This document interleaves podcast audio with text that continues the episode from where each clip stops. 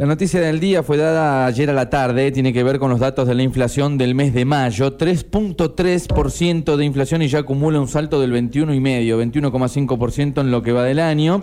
Eh, los primeros cinco meses del año dictan esta cifra del 21,5%, que preocupa, no solo preocupa en, en, digamos, en la diaria, en ir al supermercado y ver creo yo que todos sabemos. Prefiero ni ver, Raúl, prefiero ni ver creo yo que todos sabemos que las cosas han aumentado más de un 21,5% en lo que va del año, pero bueno, también es como que se aleja bastante sobre el pronóstico que tenía el gobierno sobre este 2021, que era de un 29% de inflación anual. Esto se contempla en el presupuesto, cuando se arma, lo, comentábamos un poco en lo que era el presupuesto también a nivel local, ¿no? Que, que, analiza el Consejo Deliberante. Cuando uno arma el presupuesto, contempla cierto nivel de inflación. Entonces ya le avisas a la gente, miren, este año, qué preocupante también, ¿no? Digamos que ya hacer futurología y decir, vas a tener un 30% sí o sí. Esto también manda lo que son la lucha por las paritarias, la compensación de sueldos, bueno, como si tu mujer sale con las amigas y te dice hoy no vuelvo.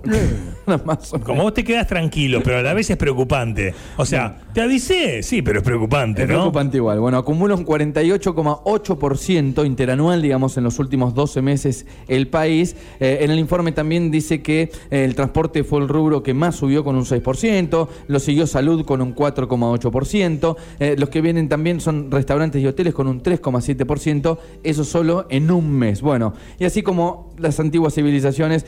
a ver, ¿qué dice el gobierno ahora para reparar en esto? Lo dijo Matías Culfas, el ministro de Desarrollo Productivo, dijo que eh, lo celebran como un dato positivo. Se esperaba un 3,5, un 4 ¿sí? De, inflación en mayo. Un 3,3, digamos que baja la expectativa. Bueno, y lo que dicen es, eh, eh, dice, se sostienen por parte del repunte de los meses previos que se debió a la economía y está absorbiendo un shock internacional de precios te lo entrecomillo, estamos absorbiendo un shock internacional de precios, digamos como que es, miremos para afuera, esto pasa en el mundo, mal de muchos consuelo de sonso. Decía, como las civilizaciones antiguas se remitían a los sabios, a se viene la tormenta, veo nubes, ¿qué está sucediendo? Nosotros, Llamemos al chamán. claro, nos vamos a nuestro chamán económico, si se quiere, agradecemos por supuesto en esta mañana que nos atienda. Él se llama Esteban Lafuentes, periodista, especialista en economía en el diario La Nación y en el canal La Nación Más. Esteban, buenos días, gracias por, por recibirnos y por atender la llamada en esta mañana. ¿Cómo te va?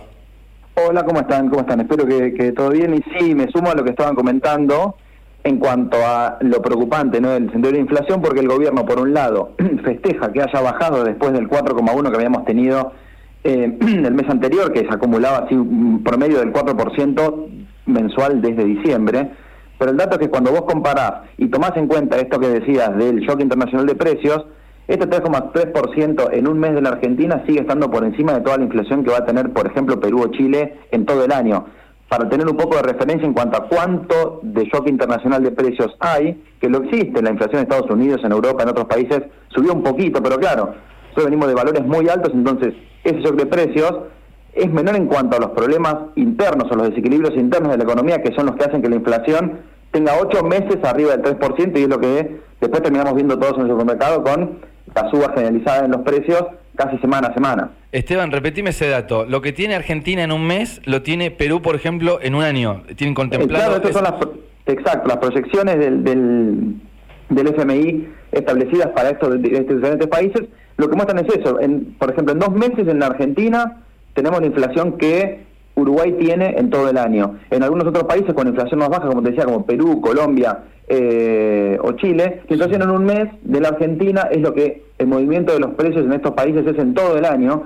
Y ahí te está mostrando cómo el problema de la inflación, que en algunos países a partir de la pandemia, estas medidas expansivas en cuanto a generar más gastos, bajar algunos impuestos, emitir dinero en todos los países del mundo pasó por la pandemia, eso está impactando en la suba de la inflación, que se preocupa, pero claro, venía de valores muy bajos y tiene una suba que para los las cifras que manejan estos países puede ser preocupante, pero cuando comparas con los valores de la inflación en Argentina, son menores porque acá en Argentina hace décadas, o hace casi dos décadas que Argentina viene con eh, inflación de doble dígito, creciente, y como decía, hace 48,8%, tiene que ver más con cuestiones internas de la economía que con movimientos eh, de precios internacionales. O sea, no le podemos echar la culpa a nadie.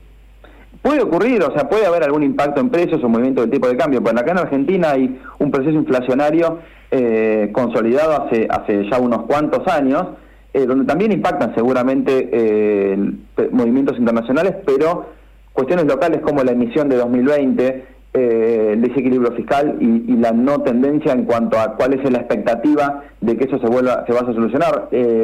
otras cuestiones como el movimiento del dólar y el cepo cambiario y cómo impacta la brecha. Y otro, factor que comentaban ustedes que cada vez se vuelve más relevante es esto de la inercia, que es la expectativa. Cuando todos los agentes, empresas, eh, trabajadores, consumidores, los comercios, proyectan una inflación de determinada magnitud, seguramente van a, van a esperar movimiento de sus precios, sus salarios, sus ingresos en esos valores. Entonces, de alguna forma, también terminan generando la inflación futura y complicando a la baja porque todos intentan en su esquema económico del año o del mes, estar alentando con la inflación esperada. Entonces, de alguna manera, todos van retroalimentando justamente esa cadena de, como hay eh, expectativa de mayores precios, los, las paritarias se negocian con eh, valores más altos, como hay expectativa de mayores precios. Esteban, si yo tengo un negocio y, estoy contemplando ya que en diciembre tengo que estar cobrando un 30% más por mi trabajo, no puedo pretender que la inflación sea el 20%. Eh, o no, no puedo pretender, no, de alguna manera es un comportamiento, a ver, los economistas hablan de la inercia inflacionaria justamente por eso, donde no hay ningún e, sendero fijo, donde las expectativas de todos convergen, de alguna manera empiezan a establecerse, porque el comercio va a decir, bueno, no, yo tengo que vender a, tal, a, determinado precio. El, sindicato va a pedir, bueno, la inflación va a ser de tanto, tengo que recuperar mi precio. Entonces, todos los, los, eh, los agentes, los que intervienen en la economía, ya establecen en, su esquema del año o en la cabeza cuál va a ser el sendero de precios que terminen eh, complicando la baja de la inflación justamente porque hay muchos contratos. Ahora los alquileres, por ejemplo, están fijados por ley, pero antes era cuánto va a ser el aumento de, la inflación. Bueno, y se pautaba con ese, ajuste que tal vez termina siendo de otra manera. Al mismo tiempo, se establecen paritarias eh, con una fija en los primeros meses del año, tratando de seguir esta pauta del 29% que ya quedó absolutamente archivada para el año.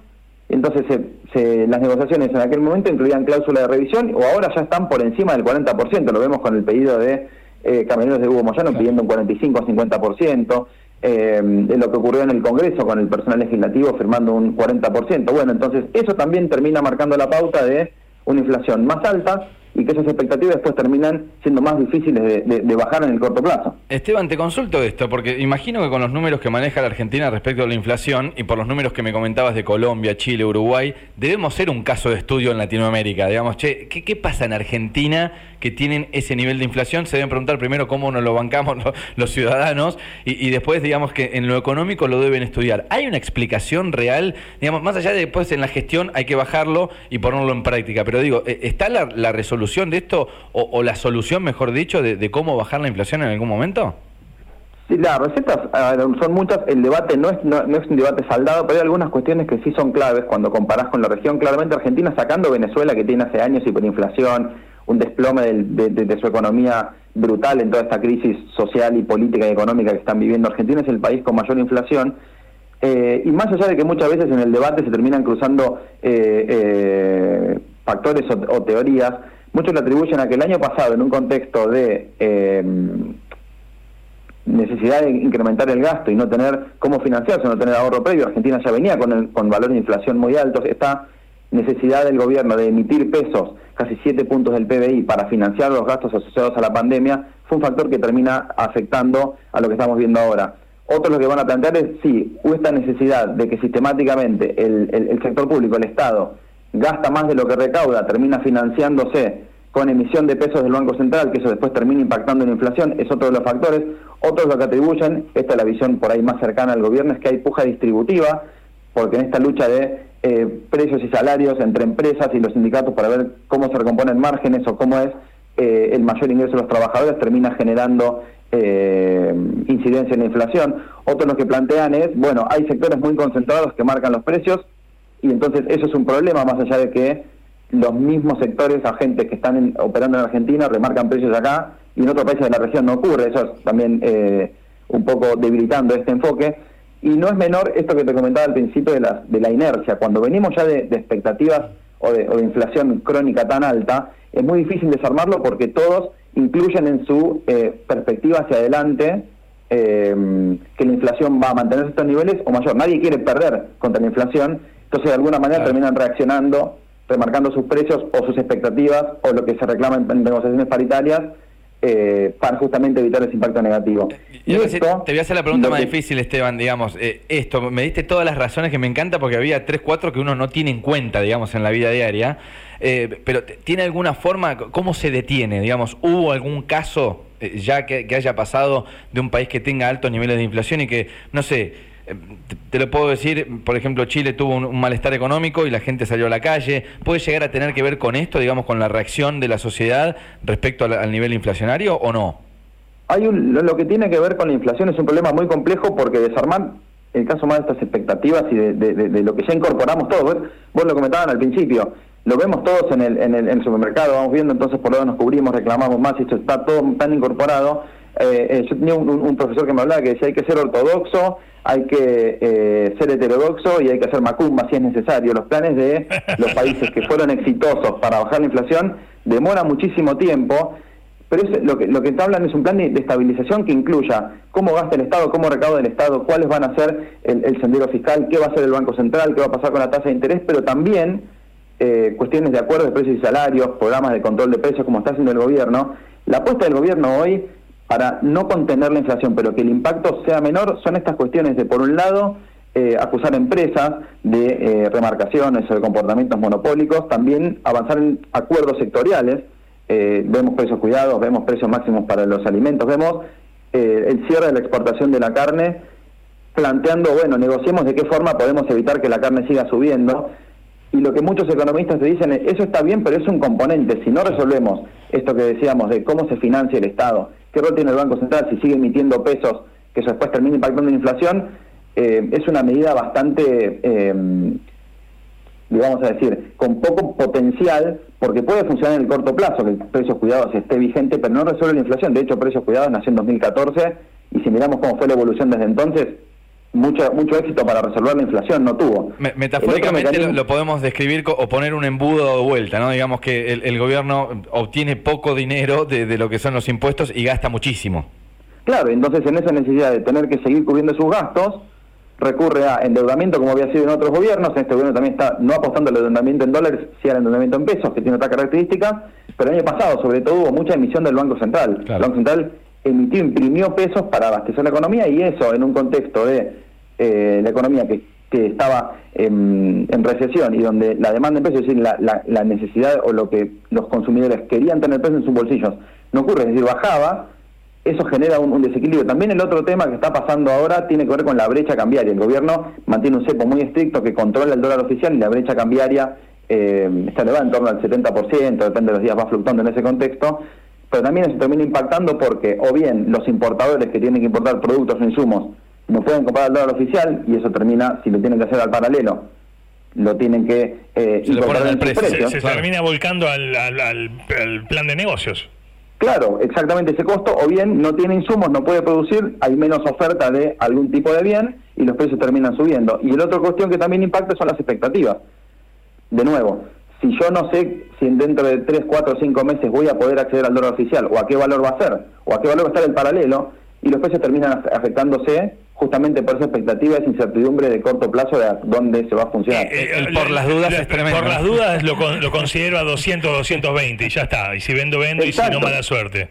Y entonces como los consumidores después o los trabajadores ven que esos precios pueden llegar a subir, dicen, no, yo me tengo que cubrir y reclamo por eventual negociación salarial, va en ese camino porque todos prevemos que los precios van a estar en determinado nivel por eso es un, es un, es un tema de expectativas también, no de, cuestiones ahora, sino también lo que pensamos que va a pasar hacia adelante. Bueno, te, consulto sobre expectativas en la última, Esteban. Eh, bueno, teníamos un 21,5 eh, acumulado en cinco meses, la expectativa del gobierno era 29 y ya hay un número rondando ahí que, que empieza a, a exponerse, que es un 40 anual. ¿Estás de acuerdo con ese número? Sí, no, no debe decir de acuerdo yo, sí de acuerdo con los que esperan los analistas en el, analistas privados que siguen mes a mes la inflación. Hay una encuesta que el Banco Central hace todos los meses que releva lo que opinan bancos, consultoras, más como justamente evaluar las expectativas, y está en torno al 46% para todo el año, que es un dato eh, negativo porque es muy alto y porque está de alguna manera mostrando que esa pauta del 29% nunca funciona. De hecho, en dos meses seguramente con este ritmo de inflación vamos a llegar la inflación promedio en la Argentina este 29% del banco de que predijo o proyectó el gobierno en el presupuesto. Eh, y es un problema, de hecho, lo que plantean los analistas es que si bien la inflación se desaceleró con respecto a lo que fue el mes, los meses anteriores, eh, ven que es difícil que siga este, este ritmo de desaceleración más allá y que se va a estabilizar en torno al 3%, apenas por debajo del 3%, pero que va a seguir siendo valores elevados. Y lo otro que está ocurriendo es que el gobierno, para, para impulsar esta baja o, sostener esta baja en la inflación, está apostando, por un lado, al congelamiento de los precios o a pisar las tarifas, pisar el, precio en, los transportes, en el transporte en, el área metropolitana, tarifas de la luz y el gas en el, en el área metropolitana y en otras partes del, del país, y atrasar el dólar, que empezó a subir mucho menos de lo que lo hacía, por ejemplo, en enero, justamente como lo que llaman los economistas las anclas, los, los valores que permiten frenar la expectativas de inflación. El tema es que cómo eso eventualmente termina resolviéndose si la brecha cambiaria sigue siendo alta o si en algún momento los servicios terminan presionando. Esta inflación reprimida es o se deterioran los servicios o termina habiendo eh, ajustes en las tarifas que terminan siendo inflación pero más adelante. Esteban, muchísimas gracias. Es muy claro, eh, nos has despejado y nos has preocupado en otros términos, así que gracias por esta entrevista. Esperemos, que no, esperemos que no. Nos hablamos pronto a ver si se soluciona. Por favor, te mandamos un abrazo, que tengas buen día. Un abrazo, hasta luego. Bueno, Esteban Lafuente es periodista económico del diario La Nación y el canal La Nación Más. Bueno, charlando un poco, ayer se informaron los nuevos números de la inflación del mes de mayo, repetimos, preocupantes, tratando de analizar a ver si finalmente va a ser entre el 40 y el 46% de la inflación anual.